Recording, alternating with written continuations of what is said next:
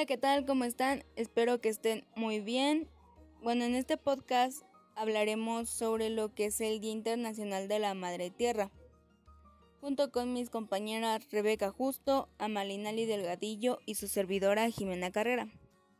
Primeramente, ¿cuándo comenzó el Día de la Tierra? El Día Internacional de la Madre Tierra se celebra desde 1970 con el objetivo de concientizar a la humanidad sobre los problemas generados por la superpoblación, la contaminación, la conservación de la biodiversidad y otras preocupaciones ambientales. ¿Cuándo se originó este día? Realmente el primer antecedente del Día de la Tierra se retrotrae a 1968, cuando el Servicio de Salud Pública de Estados Unidos organizó el Simposio de Ecología Humana para que estudiantes de diversos lugares escucharan a científicos hablar sobre los efectos del deterioro ambiental en la salud humana.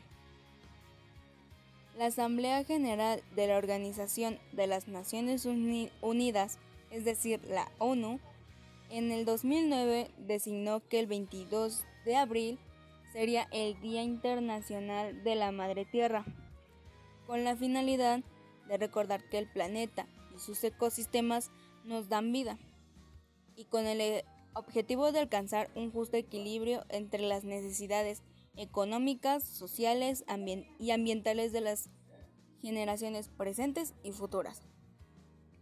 Con este día asumimos la responsabilidad colectiva de fomentar esta armonía con la naturaleza.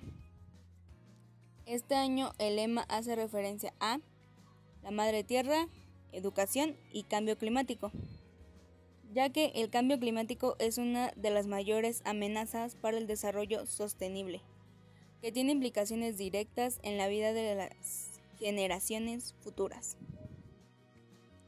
Con motivo del décimo aniversario del Día de la Madre Tierra, este año se celebra el noveno diálogo sobre armonía con la naturaleza de la Asamblea General en la sede de la ONU. El diálogo interactivo giró en torno al tema La Madre Tierra en la aplicación de la educación sobre el cambio climático, el cual prevé inspirar a los, ciudadanos y a las sociedades a reconsiderar cómo interactúan con el mundo natural en el contexto del desarrollo sostenible, la erradicación de la pobreza y la justicia climática para garantizar que las personas en todo el mundo tengan la información y el conocimiento necesario para alcanzar el desarrollo sostenible y los estilos de vida en armonía con la naturaleza. Los dejo con mi compañera Rebeca. Este día nos brinda la oportunidad de sensibilizar a la población acerca de los problemas que afectan a la Tierra y a las diferentes formas de vida que en ella se desarrollan, y con ello llevar a cabo acciones encaminadas a combatir la contaminación y el cambio climático. Sumémonos a esta celebración con acciones que mejoren las condiciones de nuestro planeta, como cambiar las lámparas incandescentes a focos ahorradores, promover la reforestación, promover el reciclaje y fomentar el uso de bicicletas y transporte público. Recuerda, las pequeñas acciones son las que dan pie a los grandes cambios. Pero bueno, en sí, ¿qué se celebra el Día de la Madre Tierra? Bueno, el objetivo de este día consiste en ampliar y diversificar el movimiento ambiental en todo el mundo y movilizarlo eficazmente para construir un medio ambiente saludable y sostenible. Hacer frente al cambio climático y proteger la tierra para las generaciones futuras. El Día Internacional de la Madre Tierra también supone reconocer la responsabilidad que nos corresponde a los humanos de promover la armonía con la naturaleza. El fin es alcanzar un justo equilibrio entre las necesidades económicas, sociales y ambientales de las generaciones presentes y futuras. Pero, para que las personas se sientan más animadas, para este día se hicieron los campeones de la Tierra. Para motivar a las personas, Desde el año 2005, la ONU ha puesto en marcha el llamado Premio Campeones de la Tierra, a través del cual se reconoce la labor de personas o grupos que trabajan por el medio ambiente, que inspiran a otros y que defienden un futuro mejor para nuestro planeta. Esto se trata del máximo galardón medioambiental del mundo. Personas que apoyan y quieren luchar por la Tierra se lo ganan. Personas o grupos que luchan por un mejor futuro hacia la Tierra se lo ganan. Y esto inspira a personas a avanzar. ¿Cómo podemos cuidar el medio ambiente? Bueno, es recomendable cuidarlo apagando las luces y cambiarlas por luces LED. Reciclar, evitar usar el coche, plantar árboles, ya que estos nos dan vida. Evitar los plásticos, y claro, cerrar la llave del agua cuando ya hayamos ocupada la necesaria. Y la necesaria que sea poco. Día de la Tierra. El Día de la Tierra del 2006, Estados Unidos, China y otros 120 países firmaron el histórico Acuerdo de París.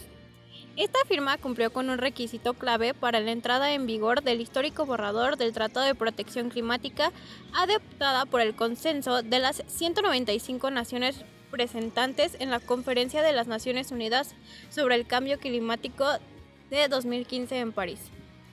Numerosas comunidades celebran la Semana del Día de la Tierra, una semana completa de actividades centradas en los problemas ambientales que enfrenta el mundo. ¿Cómo celebrar el Día de la Madre Tierra?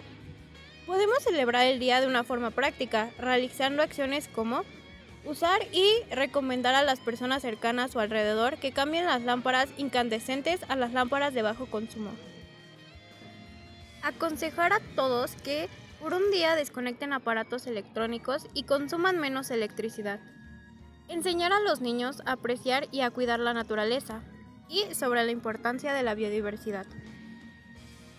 Reflexionando en familia sobre el impacto de las acciones humanas en la salud del planeta intentar, intentar cambiar nuevos hábitos en nuestra alimentación y de este modo dejar de comer carne y otros derivados, así como alimentos procesados y probar la comida vegetariana.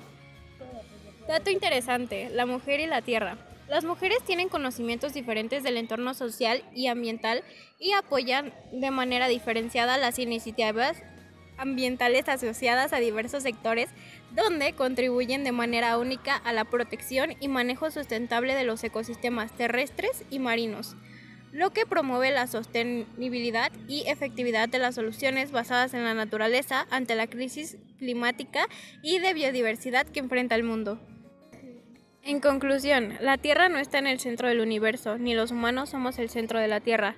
Nosotros, junto al resto del mundo natural, estamos interconectados dentro de una red más amplia de vida cuando la Madre Tierra nos envía un mensaje, claramente nos pide que actuemos para protegerla. La salud de nuestros ecosistemas dependen directamente de la salud de nuestro planeta y sus habitantes. En este Día Internacional de la Madre Tierra recordemos más que nunca que necesitamos cambiar hacia ciudades más sostenibles que funcionen tanto para las personas como para el planeta. Espero les haya gustado este podcast y no olviden cuidar el planeta. ¡Adiós!